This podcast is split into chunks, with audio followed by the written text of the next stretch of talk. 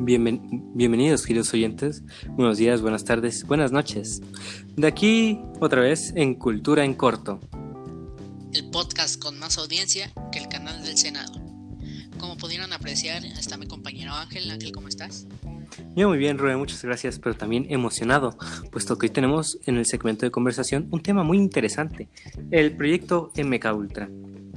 Podemos decir que este proyecto sienta sus bases en 1930 cuando el profesor George Starbucks desarrolla una teoría en la cual dice que la hipnosis es posible de ser usada para crear una superespía, una superarma bélica, ya que al hacer uso de la hipnosis en algún sujeto, se podría crear una segunda personalidad, una nueva identidad, produciendo una barrera entre esas dos identidades que conforman el sujeto y cuando éste fuera capturado volvería su identidad normal, la que no está inducida, llamémoslo así, causando que éste sea incapaz de revelar información de gran valor, lo cual obviamente es una gran idea. ¿A qué agente, a qué es gobierno? No le gustaría tener agentes que no puedan revelar nada, ni por más que se les torture. Bueno, George Starbucks lleva esta teoría al ejército para que creen un operativo de inteligencia controlado por hipnosis, que obviamente es tomada como una propuesta loca, una locura, y es rechazada, aunque hay un evento que cambia todo esto. ¿Cuál es ese evento? Muy sencillo, los juicios de Moscú, en el cual los acusados y algunos testigos llegan hasta dar confesiones sorprendentes, impactantes, que hasta parecen zombies de todo lo que confiesan, que no parecen estar en ellos mismos en ese momento. Y aunque bien sabemos que había tres superpotencias que ya estudiaban estos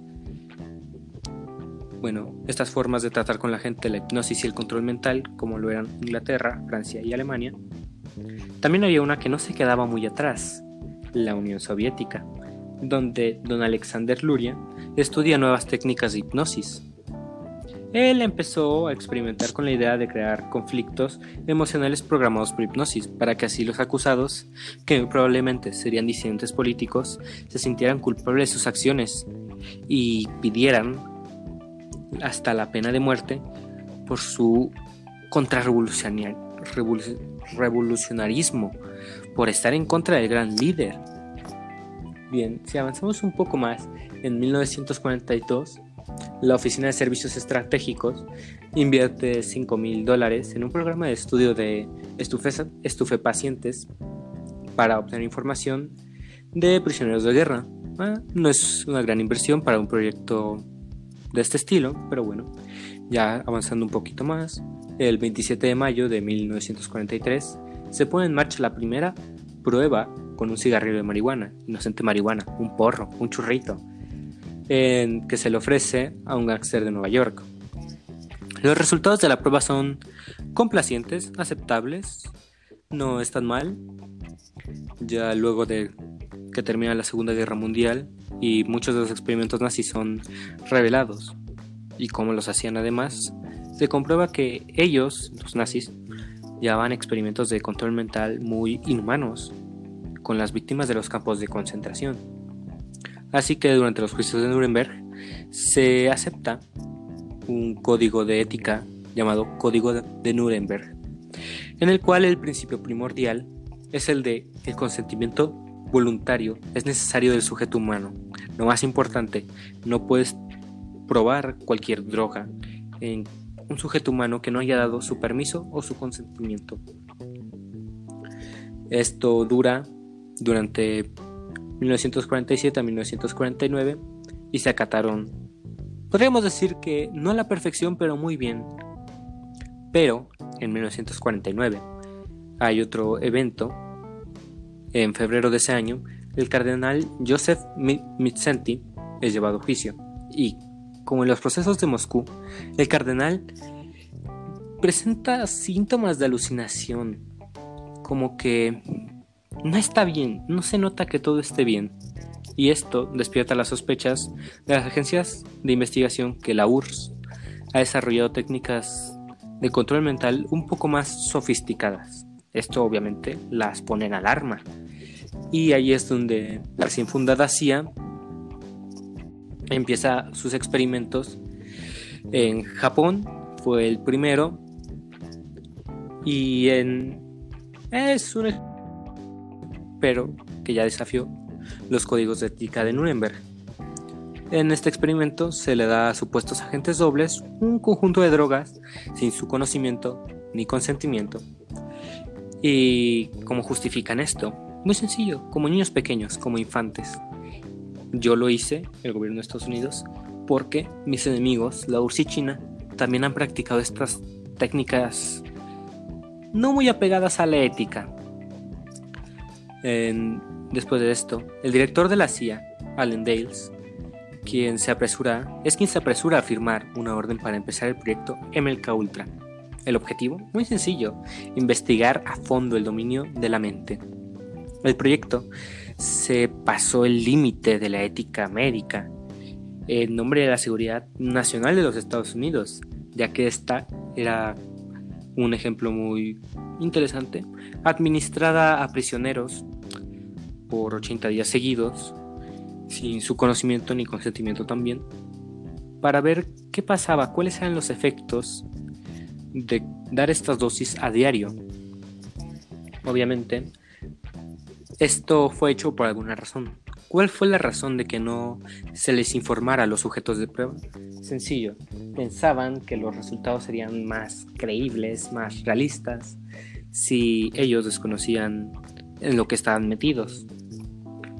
Esto trajo ciertas consecuencias para los sujetos de prueba, como una persona que, según afirman quienes lo conocían, después de que se le practicaron estos experimentos, ya no volvió a ser el mismo. Rubé, ¿cómo? Bueno, pues e-, esta persona eh, llamada Frank Olson fue un agente de la CIA involucrado en la operación MK Ultra. Lo que no sabía era qué papel iba a sostener durante ese experimento. Lamentablemente fue el sujeto de prueba. Durante una junta que se tuvo para plantear las bases del proyecto y cómo se iba a hacer, se agregó LCD al licor de mesa de Frank. Este, al beberlo, no volvió a ser el mismo. Salió y se comportaba de una manera muy extraña. Tenía ataques de pánico, ansiedad y depresión. Y afirmativamente no volvió a ser el mismo. Un tiempo después, en su hotel, aproximadamente a las 3 de la mañana, Frank despertó, tomó un trago de licor y se aventó por la ventana. Este fue el primer deceso registrado con LCD a personas involuntarias. Al ver la reacción, la CIA pensó que era muy buena idea darle LCD a otras personas sin su consentimiento. No sé qué vieron en su primera prueba. Tal vez vieron que por la ansiedad se suicidó y si mejoraban por cualquier cosa algún espía se podría suicidar para no revelar información. supusieron que era una señal de esperanza Así que continuaron con las pruebas en personas, en ciudadanos normales que murieron o siguen vivos pero traumados. Una de estas es una mujer de Rhode Island con cuatro hijos y casada. Esta sufría una depresión muy profunda, que al ser diagnosticada le recomendaron ir al Centro Psiquiátrico de Montreal pero este estaba dirigido por la CIA, destinado hacia el proyecto MK Ultra.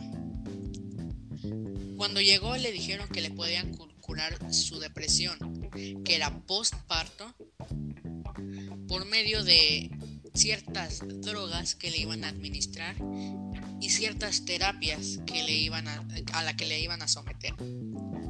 Obviamente no se profundizó más más en lo que se le iba a administrar, y ella terminó aceptando todos los términos. Su primer día fue encamillada y llevada a una sala, que ella la llamaba la sala del sueño, donde se le inyectaban de 3 a 4 dosis de LCD al día y se le daban electrochoques cada día. Esto puede sonar como cualquier cualquier método para tratar una enfermedad mental. El problema es que la dosis recomendada era aumentada y para los electrochoques se le aumentaba la potencia a 60 veces lo recomendado para no hacer daño. Se le estuvo haciendo esto por aproximadamente tres meses y lo dejaron, la dejaron como un vegetal. Luego la dieron de alta el problema es que ella no sabía qué era o quién era. Olvidó todo su pasado y olvidó cómo hacer todo. Olvidó cómo caminar, olvidó cómo tocar la guitarra, olvidó incluso cómo ir al baño. Su esposo tuvo que hacerse cargo de ella. A ella a los 29 años perdió por completo su vida y fuera como si hubiera vuelto a nacer. Esto impulsó aún más a la CIA y decidieron expandir el proyecto MK Ultra a no solo un método de espías por medio de drogas, sino a muchos más. El primer subproyecto del que vamos a hablar es sobre la operación Stargate. Esta fue una de las más conocidas y una de las más impresionantes también, ya que aquí se trataba de cómo hacer que una persona tuviera el don de la previsualización. A lo que me refiero con esto es que una persona con solo pensar en un lugar podía indagar en él e incluso revelar información que estuviera ahí. La CIA reclutó a varios videntes y especialistas en este tema y se destinaron aproximadamente 100 mil dólares para iniciar este proyecto. A estas personas se les colocaban en un tanque de privación sensorial y se le tapaba los ojos con vendas. Antes se les enseñaba una imagen de un lugar o de una persona. La CIA se emocionó mucho por esto, ya que lo mencionado por los agentes era muy preciso y muy detallado.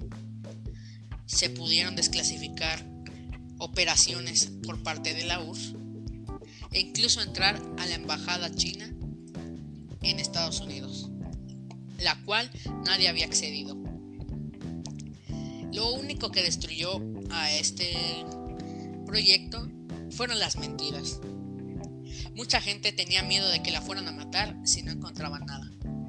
Así que inventaban más cercano a lo que les pedían encontrar. Solo que hay un caso en particular que no fue solo por las mentiras, sino por la precisión. Fue un ex agente de la CIA retirado llamado Pat Price. Pat lo, lo volvieron a reclutar como parte del proyecto Stargate. Él tenía una previsualización tan exacta que incluso podía encontrar personas y su paradero actual. Al recibir los resultados, la CIA le dio miedo que Pat usara ese poder contra ellos. Y es así como en su hotel en Las Vegas apareció muerto por un supuesto ataque de corazón. Lo más curioso de este caso es que antes de recibir el ataque, entre comillas, él llamó a todos sus conocidos y se despidió como si fuera la última vez que los iba a volver a ver. Después fue y compró una póliza de seguro de muerte por un millón de dólares y se la dio a su esposa. Después, al salir del aeropuerto, cambió su vuelo a Las Vegas, que iba a ir a ver a su hijo y al llegar a su hotel apareció muerto.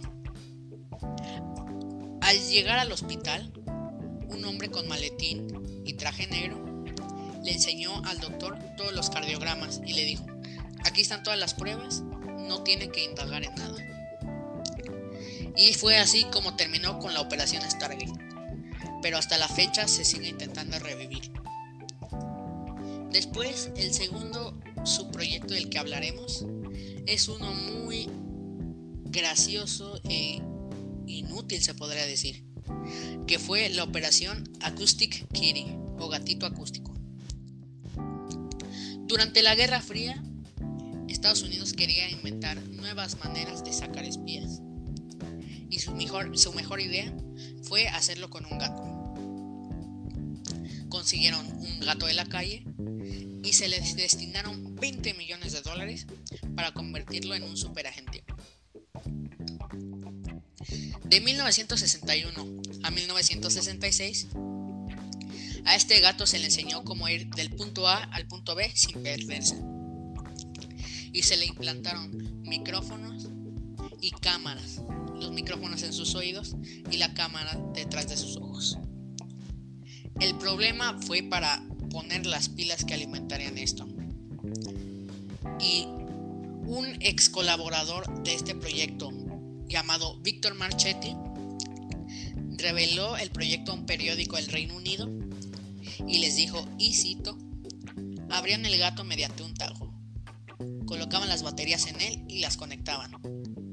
La cola era usada como una antena. Crearon una monstruosidad. Lo probaron una y otra vez. Descubrieron que el gato podría abandonar el trabajo cuando sintiese hambre, por lo que pusieron otro cable dentro de él para anularla. Y esto fue cierto, ya que después de una prueba, el gato sintió hambre y abandonó la prueba y se fue a divagar. Lo abrieron y le suprimieron el sentido del hambre, así que ahora no había manera de que el gato podría escapar. Durante su primera misión real, fue la más lamentable en la historia de la CIA, ya que lo soltaron cerca de la embajada de la Unión Soviética en Estados Unidos. Lo malo es que cinco minutos después, el gato fue atropellado por un taxista. Y así fue como un taxi le robó 20 millones de dólares a la CIA. Bueno. Un, final un poco gracioso y triste para un proyecto tan caro, la verdad. Sin duda alguna un, experimentar con un gato y de la manera en que lo hicieron fue muy inmoral y poco ético, si me preguntas a mí. Y la verdad, mi opinión sobre este proyecto es que se pasaron mucho por querer sacarle ventaja a los enemigos como lo eran China o la URSS. Y sin duda alguna, dañaron demasiadas vidas para conseguir un objetivo que si bien no imposible, pero muy difícil de conseguir, terminó sin ser lo más útil. O dime tú qué opinas, Rubén. Pues la verdad, lo mismo que tú. La CIA como, como hace dinero de cualquier manera, eh, decidió despilfarrarlo en una manera muy lamentable. No sé cómo se les ocurrió usar un gato de espía o intentar usar videntes para ganar la guerra, pero no se les puede cuestionar, ya que nunca van a responder por sus crímenes y el gobierno siempre los va a respaldar. Sin duda alguna, ahí aplica la frase, hasta el último recurso. Bueno, después de este hermoso tema, muy interesante, muy identificado que se siente mucha gente ya que este fue usado para la segunda temporada de la serie Stranger Things. Nos despedimos. Ángel, ¿algo más que quieras agregar? Bueno, muchas gracias a nuestros oyentes por haber tenido el tiempo y gastarlo en oír nuestro, nuestra conversación. Se les agradece mucho y los vemos en el próximo podcast. Muy buen día, muy buena tarde, muy buena noche. Esto fue Cultura en Corto. Cultura en Corto.